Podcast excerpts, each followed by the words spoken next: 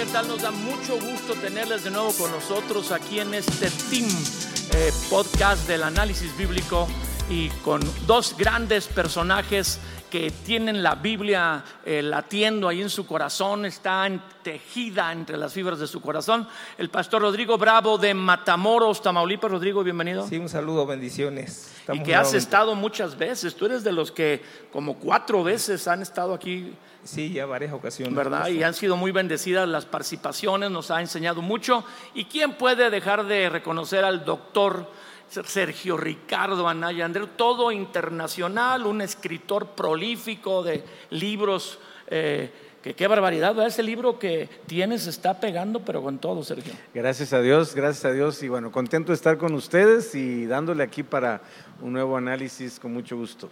A veces no nos damos cuenta que los amigos invitados a esta eh, eh, transmisión, este podcast, son personas eh, realmente reconocidas en nuestra nación. Nos da mucho gusto que estés con nosotros y estamos para seguir adelante en esta serie que hemos titulado La obra de tus manos y hoy, eh, tomando las palabras del Señor Jesucristo en el libro de los Hechos, capítulo 20-35, vamos a dar inicio a lo que será esta sesión de el principio de dar. Es interesante que eh, se cite a, Jesús en el libro de los Hechos. No estamos acostumbrados a encontrar las palabras de Jesús, claro, claro, en los evangelios. Pero aquí hay una excepción y Lucas, el evangelista, cita a, las palabras de Jesús. Imagino que porque le preguntó a los apóstoles, ¿va? dice la Biblia al inicio del de libro de los Hechos que él investigó, que él buscó para anotar las cosas que Jesús había dicho y hecho. Si nos puedes leer esta porción, este, eh, Sergio, por favor. Como no, dice el verso 35 de Hechos 20, en todo les he enseñado que trabajando así se debe ayudar a los necesitados y recordar las palabras del Señor Jesús que dijo, más bienaventurado es dar que recibir. Pablo cita unas palabras de Jesús, bueno, el evangelista Lucas, eh, tomando lo que Pablo comparte o enseña, que Jesús dijo, más bienaventurado es dar que recibir. ¿Qué es bienaventurado? Porque esa palabra suena eh, como romántica, pero no se aterriza. Sí, es una palabra, Felipe Rodrigo, que ya no usamos en nuestros tiempos y que en los tiempos de Jesús era, pues de alguna manera, como una especie de hipérbola, es decir, representaba algo exacerbado, o sea, máximo, ¿no? Bienaventurado es mil veces feliz. O sea, la Biblia está hablando o de alguna manera reconociendo que la persona que practica ese principio, que vive en esa verdad, que de alguna manera funciona dentro de esa posición, es obviamente alguien que está a un nivel muy alto de bendición de parte de Dios. Entonces, bienaventurado que inclusive están las famosas beatitudes que el Señor sí, las bienaventuranzas del sermón del monte de eh, Jesús. Es, el mismo principio, es mil veces feliz los pobres en espíritu, mil veces feliz los pacificadores, mil veces feliz cuando sufran persecución por causa mía, mil veces feliz también el que obviamente pone por obra el dar antes que el recibir. Mm. y creo que es muy, los que de alguna manera lo hemos experimentado, Creo que la palabra, Felipe, es muy satisfactorio. Eh, siempre recibir, pues es padre, es una sorpresa, nos alegra, eh, pero el dar en una dinámica permanente en nuestra vida como un principio, se convierte literalmente eh, o llega al punto, cuando lo practicamos correctamente con las motivaciones correctas y, usando el principio que Jesús nos dejó, se vuelve muy satisfactorio. Y realmente una persona puede experimentar o llegar a experimentar ese estado de plenitud cuando vive una vida generosa en el sentido del dar, inclusive mayor que el que vive para solamente recibir. Creo que ahí encontramos una clave de satisfacción muy diferente entre una cosa y la otra. Pues digo, ¿qué no es que la gente se pone feliz cuando recibe algo, como dice Sergio, que esto parece como contrario a lo que en la forma natural la gente vive? Te sacas un premio. Yo una vez, eh, me acuerdo que era por mi cumpleaños, eh, va a ser mi cumpleaños, eh, en, octubre es mi cumpleaños, eh, y fui a una tienda departamental muy prestigiosa y tenían una promoción de sacar unas bolitas de color, depende del monto que comprabas, y a mí me tocó sacar siete y me saqué tres premios. Yo estaba sorprendido, como que estaban cargadas las bolitas porque me lo saqué y toda la gente me aplaudía y dije, ¡ay, qué pasó!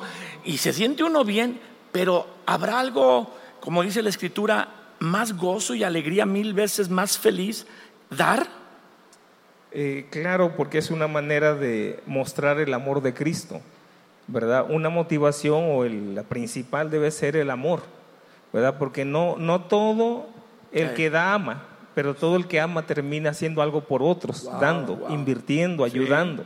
Entonces el apóstol Pablo conecta muy bien, dice, eh, les he enseñado trabajando para que puedan ayudar a los demás, Sí, a si los no trabajas. ¿cómo tienes? va? ¿Qué vas a dar si no trabajas? Claro. Entonces, cuando dice el apóstol Pablo, les he enseñado para, trabajando con mis manos para ayudar al necesitado, pues en otra versión dice para ayudar a los pobres. Los pobres abarcan lo que eran viudas, huérfanos y extranjeros en necesidad. O sea, para Dios eh, era una tierra sagrada ayudar a la viuda, al huérfano o al necesitado extranjero. Por eso a propósito se dejaba cuando se levantaban las cosechas, no se rebuscaba entre los árboles y, cuando se levantaban cosechas se dejaba a propósito grano, comida, fruto, para que la gente pobre y necesitada pudiera venir y poder eh, recolectar de eso y poder subsistir. Entonces, de alguna manera aquí vemos que eh, bien dice la palabra en el Salmo 42, dice, bienaventurado el que piensa en el pobre. O sea, abarca la viuda, huérfano y necesitado. Dice, en el día malo lo librará el Señor. Es una promesa, porque el día malo nadie lo llama, ese como Y quiera no se mete sabes cuándo llega. y no sabe uno cuándo llega. Por un lado. Por otro, dice, y no lo entregará al deseo de sus enemigos. O sea, nuestros enemigos se van a cansar esperando que nos vaya mal cuando nosotros cuidamos del pobre. sea, Dios tiene unas promesas especiales cuando das en el contexto de lo que Él está hablando. ¿eh? Así es. Entonces el apóstol Pablo dice, he trabajado con mis manos, ¿verdad? Entonces, eh, todo lo que hacemos en el reino de Dios tiene que ver con semillas. Jesús dijo, el reino de los cielos es igual a una semilla, Semilla. de mostaza. Una semilla es algo que se siembra, produce y multiplica una cosecha. Por ejemplo, el trabajo es semilla, la oración es semilla, el evangelismo es semilla, el dar es semilla. Todo tiene que ver con semilla en el reino, todo tiene que ver dar para recibir, sembrar para cosechar. La palabra dice, si las nubes fueran llenas de agua, sobre la tierra la derramarán. O sea, no puede bajar lo que no ha subido. Uh, Y en, y en la... no el puede sueño, bajar, o sea, Dios no lo Ajá. puede dar Ajá. si primero no lo subiste tú. Claro. En, en la escalera de Jacob, Jacob cuando sale, sale en bancarrota de su Sí. familia.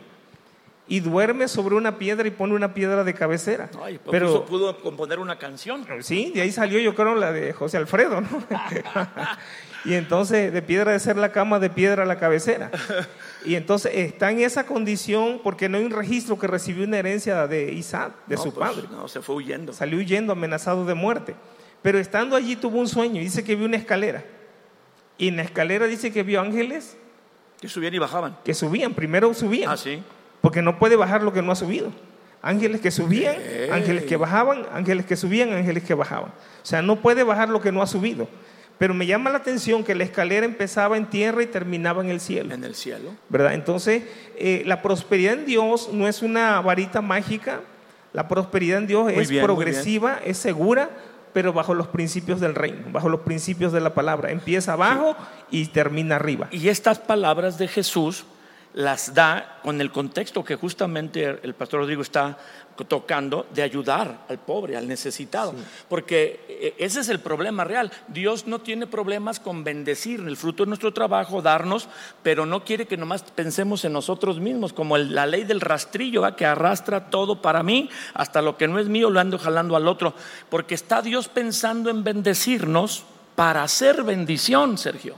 Sí, claro, eh, eh, eh, es el principio inclusive que desde Génesis Dios estableció con Abraham, Sí. te bendeciré para que seas bendición. Entonces nunca el propósito de Dios, amados, será que retengamos. Dice la Biblia que hay quien retiene más de lo que es debido y viene a pobreza. Entonces muchas veces la pobreza viene como resultado de un mal uso de los recursos de Dios y de las bendiciones que Dios trae eh, eh, eh, a nuestra vida. Todos vivimos días en los que somos probados en, este principio espiritual, porque el dar requiere ese paso de fe, de confiar en que esa bendición que Dios establece mil veces mayor que la de recibir. O sea, la Biblia está estableciendo que es mil veces más bendecido el que da que el que recibe. Y eso tiene varias razones. Primero, por, el gozo de poder ayudar, de poder sembrar, como decía Rodrigo, pero también por la expectativa de que Dios va a multiplicar Eh, No, no hay forma, dice la Biblia, que el que da al pobre presta literalmente a Dios, ¿no? Entonces, e- e- ese principio es muy fuerte porque Dios nunca se va a quedar con nada de lo que nosotros le demos a Él y demos también, en este Pero caso, al él, él citó otras dos bendiciones por ayudar, no nomás como que le prestas a Dios, habló de dos bendiciones más, o sea, hay mucho más de lo que nosotros imaginamos Claro. cuando damos. Sí, el punto está en que a veces no lo conocemos y esa, esa ignorancia nos retiene, nos reprime de poder funcionar a cabalidad en, un principio tan prolífico como es el principio del dar. Y, que no es solo económico, nos dice, aquí está hablando en un contexto económico, ayudar al pobre, ¿verdad? pero tú dices que dar es, es sembrar la oración, sembrar el evangelismo, sembrar, etcétera. Y a veces nosotros creemos que Dios nos tiene que dar para dar cuando aquí dice que es del fruto de nuestro trabajo. Dice, les he enseñado que trabajen o que Pablo mismo sabemos en otras porciones que trabajó siendo una persona dedicada a compartir de Cristo, cuando hubo situaciones de, eh, apretado estrechez económica, él tenía un oficio de hacer carpas que era bien pagado, no era cualquier cosa, y él lo hacía, y de ese trabajo, dice, hay que tomar para dar. Porque uno dice, yo trabajé, yo lo gané, es mío. Ese es un problema que siempre pensamos que lo que obtenemos como fruto de nuestro trabajo es nuestro, Rodrigo. Por eso no pensamos en dar a nadie. Eh, así es. Eh, como decía este, el doctor Anaya, eh, y que habíamos compartido ya, el, el Salmo dice, bienaventurado el que piensa en el pobre, dice, en el día malo lo librará el Señor, no lo entregará al deseo de sus enemigos. Entonces vuelve a hablar de una bienaventuranza. Uy. Pero también eh, Proverbios dice que el que da al pobre a Jehová presta. O sea, Sí. en otras palabras, el aval del pobre es, Dios. Uy. Entonces Dios es buena paga y paga con buenos intereses.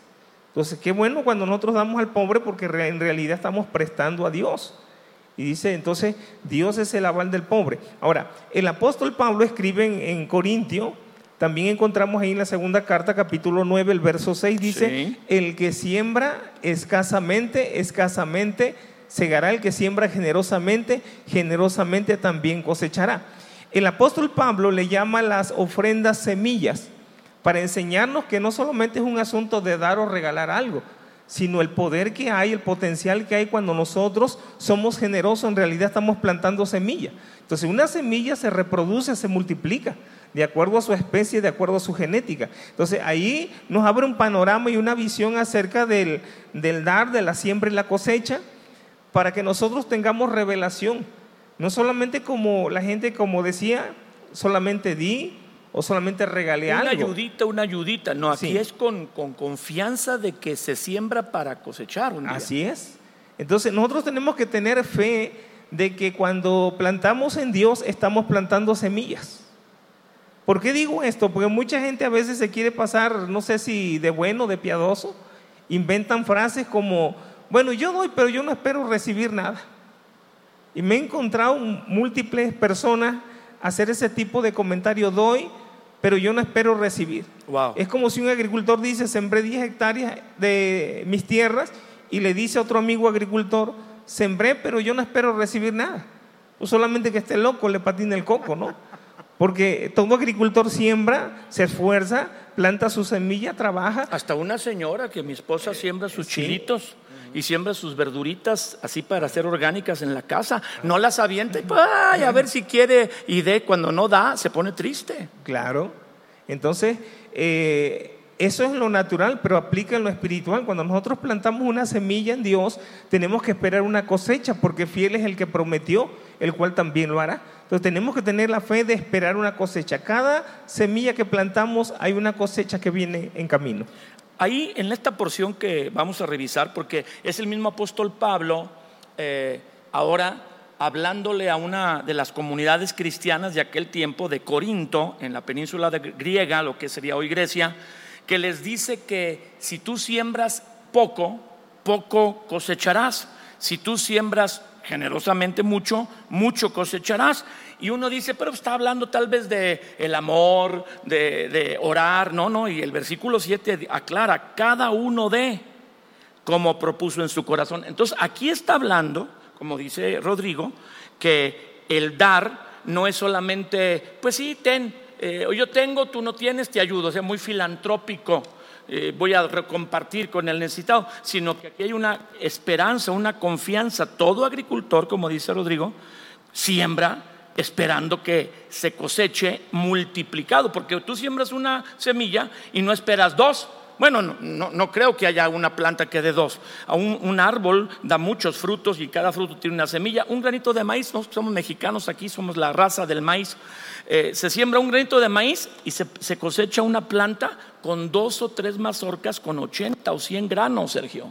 Sí, y, y es la naturaleza que Dios ha puesto en nosotros de pensar en la multiplicación y de entender lo que es la expectativa Sí. de que va a suceder. Es más, si lo analizamos, eh, Rodrigo Felipe, eh, eh, Dios hasta nos insta, ¿verdad? Porque cuando habla en otro pasaje del dar dice, pruébenme ahora en esto. O sea, Dios nos está retando a probar el resultado que va a tener el vivir para dar y obviamente el ser eh, eh, efectivos y eficaces en lo, en, lo, en lo que eso representa. ¿no? Y creo que aquí, eh, como, como bien tenemos la, la, vamos a decirlo así, la- el fundamento y el principio, por un lado está yo creo dos extremos ¿no? que afectan en este tema. Uno, el extremo de no tener una expectativa de lo que va a producir. Dar lo porque que soy muy bueno. Exactamente, ¿no? Soy más bueno que Dios casi, Ajá, casi. ¿no? ajá. Y eso pues obviamente no es correcto Mal motivo. es un mal motivo. Y el otro, donde estoy esperando algo que nunca he sembrado, porque hay gente que piensa, Felipe Rodrigo, que Dios va a multiplicar lo que tengo. No, Dios va a multiplicar lo que siembro. No hay un Ay, principio mira, en la Biblia. bueno, esa es una frase Sí. que podemos poner. ¿eh? Sí, porque- ¿Cómo otra vez? ¿Dios va a multiplicar? Dios no va a mul- multiplicar lo que tenemos, Dios va a multiplicar lo que sembramos. Y la gente a veces tiene una falsa expectativa y piensa, no, pues Dios bendice lo que tengo. Y, y- se quedan hasta frustrados Sí, sí, sí, porque sí. es como la actitud, ¿verdad?, del, del- del rico insensato, ¿no? Que es, tengo muchas cosas, ahora Dios bendícelas y Dios le dice, hoy van a pedir tu alma, ¿no? O sea, no es por ahí, ¿no? Entonces, si no aplicamos el principio, por más que tengamos la información, por más que tengamos la expectativa, por más que tengamos la visión, por más que tengamos inclusive hasta ya el presupuesto y todo lo que sea, si no aplica el principio de la siembra que decía Rodrigo, no va a haber multiplicación. No- no- ninguna semilla se va a multiplicar en el aire o tiene que ser sembrada para que cumpla regreso al tema de la naturaleza y, y obviamente cada semilla tiene eso, una naturaleza específica. Como decía Rodrigo, hay naturalezas de evangelismo, de oración, de, de- de- de- economía. de- entonces, cada semilla tiene una naturaleza que obviamente es de lo que se va a Va a producir una cosecha multiplicada. De esa Tam- También naturaleza. el mal. Exacto. Cuando las personas siembran el mal, Sí, sí, no lo cosechan en la misma proporción.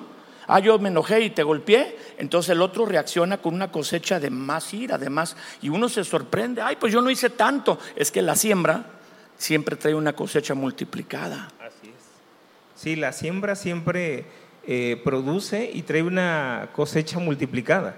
Entonces, como decía el doctor Anaya, no, eh, Dios multiplica no lo que nos queda, sino lo que sembramos. Entonces, eso es lo que se multiplica. Pero entonces mucha No gente... multiplica mis ahorros, ¿verdad, No. Rodrigo? Entonces yo, yo digo, yo voy a, a gastar lo que necesito y ahorro. Bendíceme mis ahorros, bendíceme mis inversiones. Y eso, aunque suena administrativamente correcto, no tiene nada espiritual, ¿verdad que no? Así es. Porque Dios bendice lo que sembramos y lo es. multiplica. Así es, todo lo que sale de nuestras manos Dios lo, lo multiplica cuando lo plantamos en, en el reino, en la obra de Dios. Por un lado, por otro, también tenemos que entender que la semilla, cuando la plantamos, debe morir. Ese es otro aspecto en cuanto a la fe y a la esperanza. La gente hace cuenta que planta su semilla y no deja morir la semilla.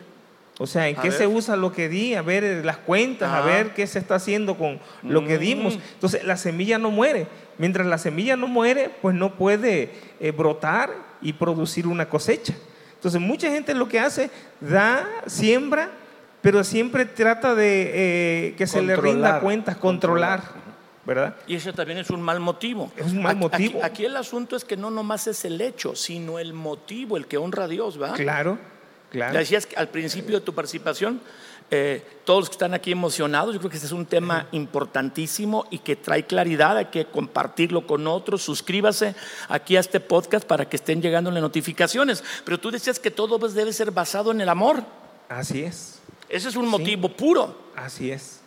Sí, porque el, el motivo de Dios fue de tal manera amó Dios al mundo que dio a su único hijo. O O sea, el amor de Dios sería vacío y vano si no lo hubiera demostrado mediante la semilla de su propio Hijo. No, no, pues Él fue Entonces, el primero. Fue la semilla más valiosa que lo entregó. Dice la palabra que Cristo es el tesoro de los siglos. Entonces, cuando el Padre entrega a Cristo, en realidad dio su mejor siembra.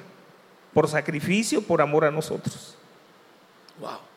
Eh, ¿Qué tan tanto daña el dar con un mal motivo? Porque entonces si empezamos a aprender la palabra de Dios y los principios que al, aplicarlos nuestra vida cambian, la palabra de Dios no es solo para conocerla, es para vivirla. Eso es lo que tratamos de hacer aquí en este podcast. Eh, ¿Por qué a veces la gente da? Ya dice, ok, estoy entendiendo que es semilla, estoy entendiendo que Jesús dijo mil veces más feliz el que da que el que recibe, y no recibe. ¿Será esa expectativa el solo dar para recibir está bien, Sergio, o está mal? Porque estamos hablando de dar con amor o por amor. Bueno, creo que aquí obviamente tenemos que entrar en el terreno de saber que Dios conoce nuestro corazón y los corazones de todos y los motivos por los cuales nosotros hacemos las cosas, ¿no? Eh, a nosotros nos toca primero entender que es un principio que hay que obedecer. Entonces, la primera motivación que creo que sería sana en un proceso de crecimiento en el entendimiento de esta verdad es la obediencia. Si yo no pri- principio o inicio, perdón, eh, con este principio, pues entonces ya corro el riesgo de empezar a distorsionar todo lo que sigue. ¿no? Entonces, lo primero que tiene que haber nosotros es el deseo de obedecer. Dios a lo Dios. pide, yo lo hago. No, no es algo que está inventado por, por una asociación o una iglesia Sí, o, sí, sí. o- o algo así, ¿no? Es algo que está en la palabra de Dios y que es parte de los principios que van a detonar mucha más influencia, impacto y trascendencia en el reino de los cielos, que es de lo que estamos hablando principalmente, ¿verdad? Entonces, cuando hay ese motivo inicial de obediencia, ya eh, los demás van de alguna manera pues enganchándose a lo que representa el saber que, bueno, eh, eh, lo que yo estoy sembrando, primero va a ser una bendición, porque hay el principio del amor para la persona lo que lo estoy sembrando, sea para la obra de Dios, sea para una persona que está en necesidad, o sea, ya de entrada hay un suficiente eh, misericordia y empatía como para decir, yo sé que esto que voy a hacer va a bendecir a otra persona y, y- no es un motivo egoísta, o sea, no estoy dando pensando primeramente en mí. Estoy dando, primeramente, estoy dando primeramente pensando en servir a otros con lo que Dios me ha dado. ¿no? Entonces ya, ya le aumentamos un poquito más la expectativa. Y eh, eh, eh, ahí ahora sí entra la parte que me estás mencionando. ¿no? Aparte de eso, yo sé, porque amo a Dios y confío en Dios, que Dios me va a bendecir y que esto que estoy haciendo me pone en una posición de bienaventurado y de mil veces feliz y obviamente me hace notable en el reino de los cielos que es básicamente lo que sucedió, hablando en, en, en este tema con la mujer que derramó el frasco de alabastro. O sea, llamó la atención de Jesús y llamó la atención de alguna forma de los que, o sea, hubo reacciones en todo su entorno. Pero Sí. básicamente, Felipe, Rodrigo, eh, cuando damos, eh, nos volvemos notables en el reino de los cielos en cuanto a lo que representa primero la expectativa de obediencia y después de alguien que puede ser confiable para que Dios le dé más. Claro. Porque a final de cuentas son pruebas. Fiel en lo poco, será Si pues no soy fiel en lo poco, pues la, la realidad es que es un principio, no lo voy a hacer en lo que eh, es más. Y si soy fiel en lo poco, Dios me va a poner también sobre más. ¿no? Entonces nos volvemos notables y confiables en el reino de los cielos, de tal manera que Dios dice, puedo darle mucho más. ¿no? A lo mejor le he dado miles eh, o cientos, ahora es fiel para que le dé miles, a lo mejor ya le di miles, ahora es fiel para que le dé millones, porque sé que no lo va a retener, lo va a usar para el propósito por el cual se lo doy. Eh, estos motivos, claro, la obediencia es básica, dice Deuteronomio 28, que el camino a la bendición es la obediencia, ¿va? Si tú oyes y, atiendes lo que te digo, puras bendiciones, y si no atiendes, pues ahí dice las maldiciones, que la maldición es la ausencia de la bendición. Pero los motivos equivocados, Rodrigo. Por ejemplo, gente da para presumir. Por ejemplo, el, fariseo al que Jesús se refiere, que ora y dice, yo doy diezmo de todo lo que gano, y eso es un poquito complicado, porque hay mucha gente que diezma o mete dinero en un sobre, eso lo vamos a ver tal vez en otro, en otro de este podcast, eh, pero no, no está entregando realmente sus diezmos íntegros o completos. Hay gente que da para presumir, hay gente que da por competencia, hay gente que da para no verse mal.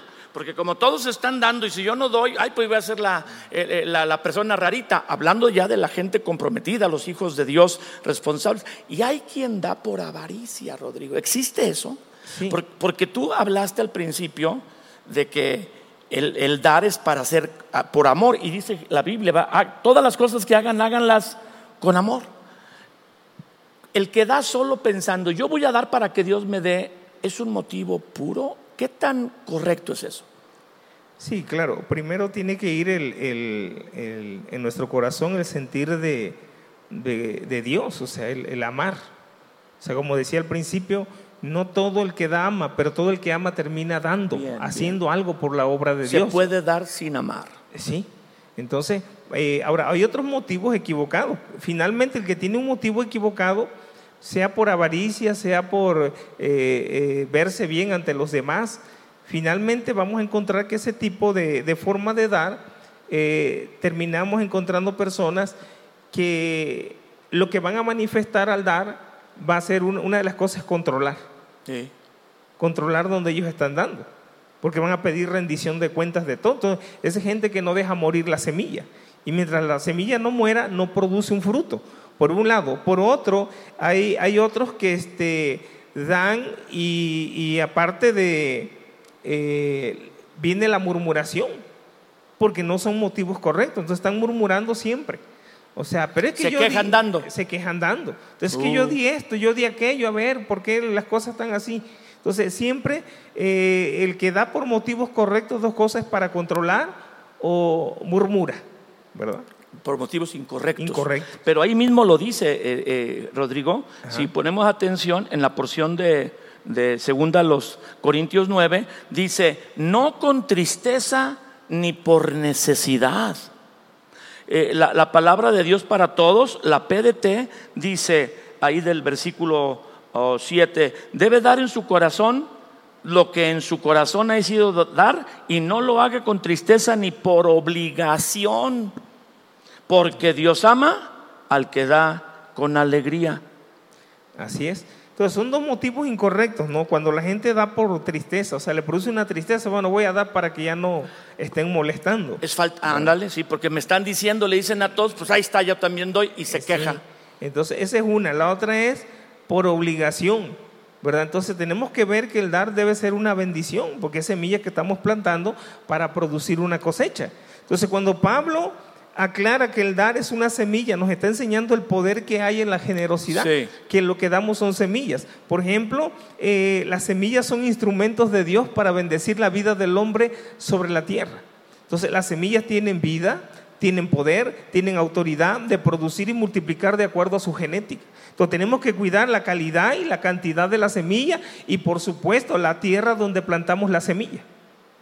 que es, eh, bueno, no vamos a entrar a ese pasaje porque es complicadísimo, lo que pasó en Génesis en la primer mención de la Biblia de dar. Porque la gente, como decía Sergio, piensa que es idea de las asociaciones, de las iglesias, de los pastores, cuando no han leído la Biblia. Y la primera referencia a dar, especialmente, está en Génesis 4, cuando Caín y Abel traen el fruto de su trabajo, una ofrenda a Dios, ¿va? Y que se entiende que el que les pudo haber enseñado que así lo hicieran fueron sus papás, Adán y Eva, o el Señor mismo.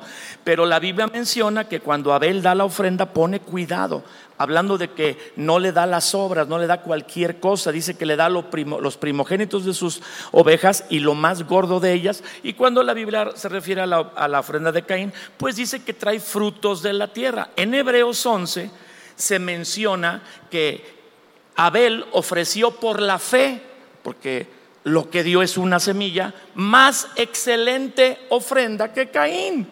Y ahí habla de, de la calidad de la semilla, Sergio. Sí, y, y encontramos, si, si realmente analizamos o meditamos en la palabra, vamos a encontrar muchos casos donde la Biblia nos advierte qué no hacer a la hora de dar.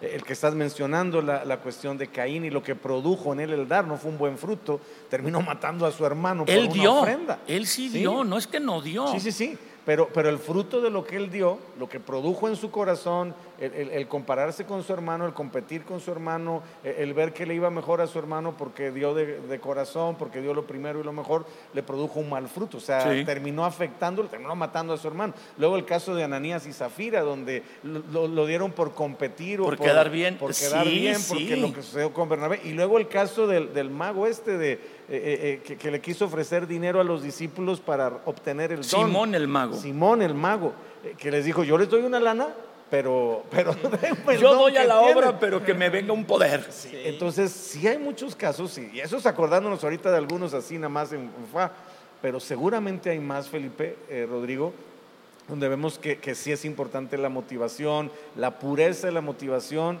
y la esencia, lo que representa el por qué estamos dando, para que el resultado sea el que, pues obviamente Dios quiere y nosotros esperamos de parte de Lo que Dios dice. Porque eso puede contestar el que la semilla no muere, el que la motivación, ahí acabas de mencionar, acabamos de mencionar a Caín y Abel, acabas de mencionar a Ananías, y, Zafira. y a Simón el, mago.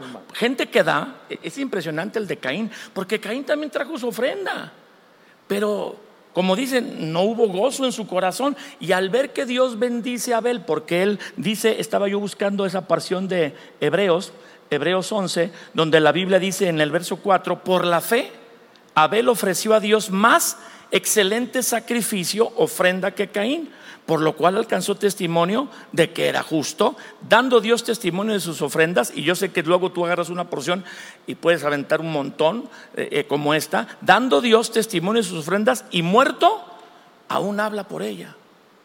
Así es. Entonces, cuando Abel y Caín se presentan para traer sus ofrendas, o sea, los dos dieron ofrenda, eso no nos queda duda. La diferencia es la intención del corazón de Abel y la intención del corazón de Caín. Entonces, Abel cuidó los detalles de su ofrenda. ¿Por qué los cuidó? Porque quería agradar a Dios. Y cuando nosotros hacemos una acción por agradar a Dios, eso lleva sustancia de fe. La calidad de la semilla. La calidad de la semilla, una acción de fe. Dice la palabra que trajo los primogénitos de sus ovejas y lo más gordo. O sea, trajo lo primero y la grosura de los animales. Lo mejor. Entonces, lo mejor era la grosura porque eh, cuando Israel ofrecía en Levítico, dice que no podían consumir la grosura, la grasa, la, manteca. Que le da sabor a la carne. Sí, eso no lo podía consumir. Una porque era exclusiva del altar, era lo mejor y se le consagraba a Dios como una ofrenda encendida. ¿Por qué encendida? Porque lo mejor, una ofrenda encendida es como una antorcha, una luz, como sabiduría delante de nosotros para poder ver por dónde vamos. Entonces siempre será más sabio un generoso que un tacaño, por mucho. Entonces por eso se le llaman ofrendas encendidas. Pero me llama la atención que Abel dio, dice, los primogénitos de sus ovejas y los más gordos. Entonces Dios prohibía que Israel comiera la grosura porque eso era para él, exclusivo, no se podía tocar. Y segundo, porque si ellos lo comían, eh, ah, tapaban sus arterias, dañaban su calidad de, vida. porque dañaban su salud. Entonces, por esas dos razones, pero ¿qué, qué pasa? A veces la gente, incluso cuando va a la carnicería, dicen póngale grasita para que le dé sabor. Sabor a muerte lenta, pero pues le da sabor, ¿no? Y, este, entonces ellos piden eso. Dios prohibía eso por esas razones, porque la grasa era exclusiva del altar. O sea, eso habla de lo que es exclusivo del altar. Por ejemplo, en, en Malaquías 3 dice traer los diezmos y las ofrendas, pero en el original dice traer los diezmos y las primicias. O sea, eso mm. es exclusivo de Dios. No lo puedes tocar. Eso ni siquiera es algo que le damos, es algo que le regresamos.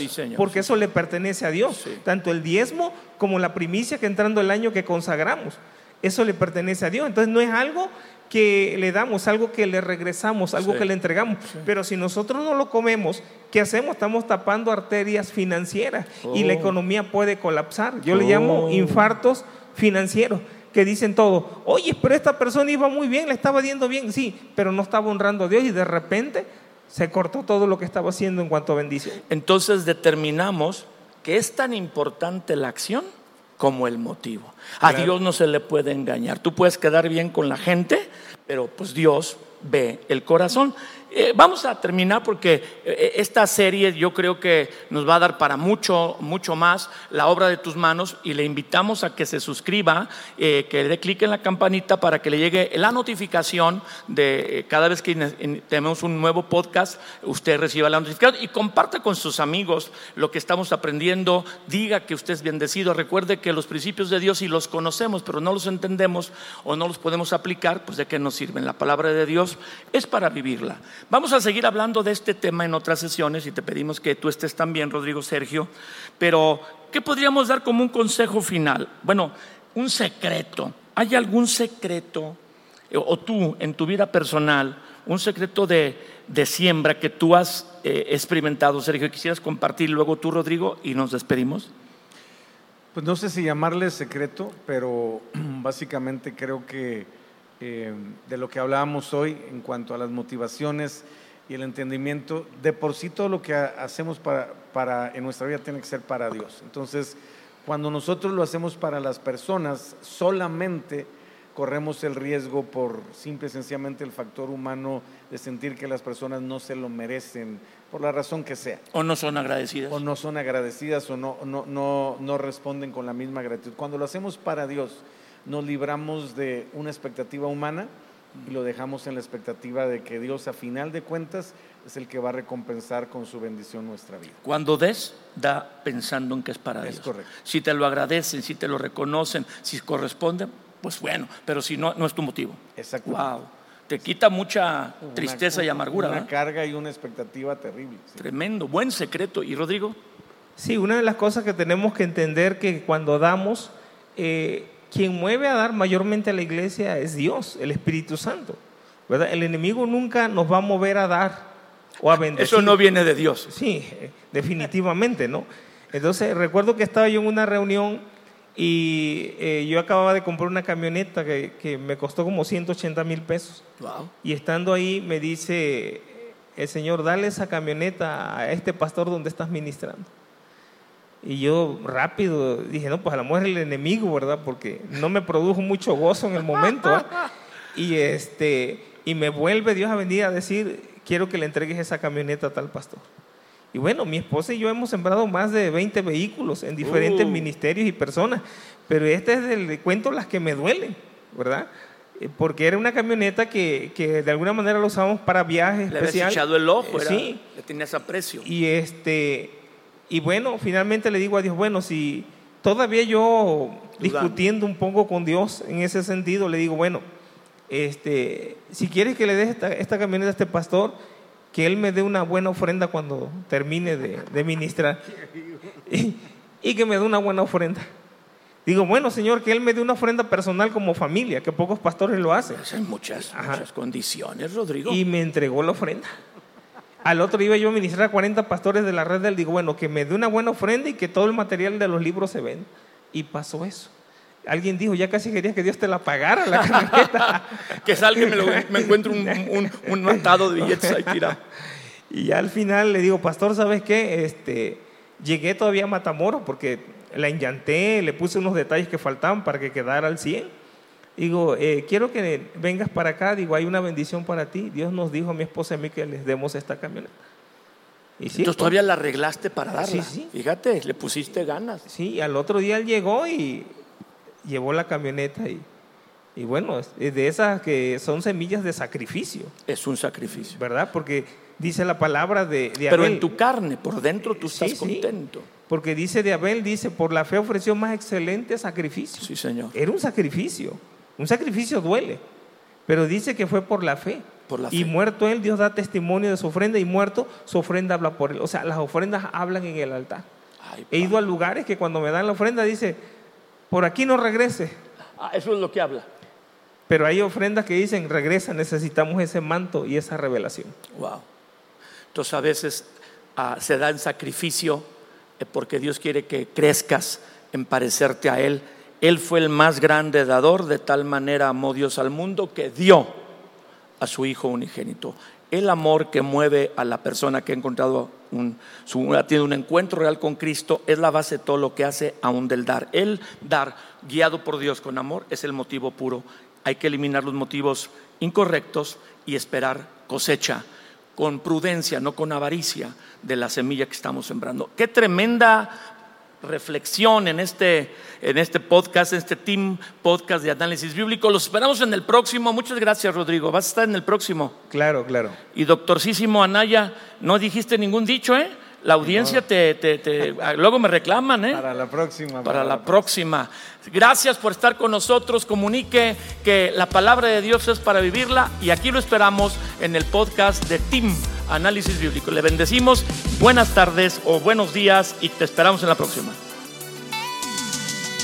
Gracias por acompañarnos este día y ser parte de esta familia del podcast. Ayúdanos a compartirlo con tus familiares, amigos y seres queridos. Si este episodio te ha bendecido, nos ayudaría mucho que nos escribieras una reseña o nos dejes un comentario en cualquier plataforma que nos estés viendo o escuchando. También puedes ayudar a que este podcast siga siendo una bendición a otros donando, por lo que te dejamos el link para que lo puedas hacer en la descripción de este episodio. Tus donaciones marcarán una diferencia en miles de personas. Repasa tus apuntes y busca ponerlos en práctica porque la palabra de Dios es para vivirla. Nos vemos en el próximo episodio.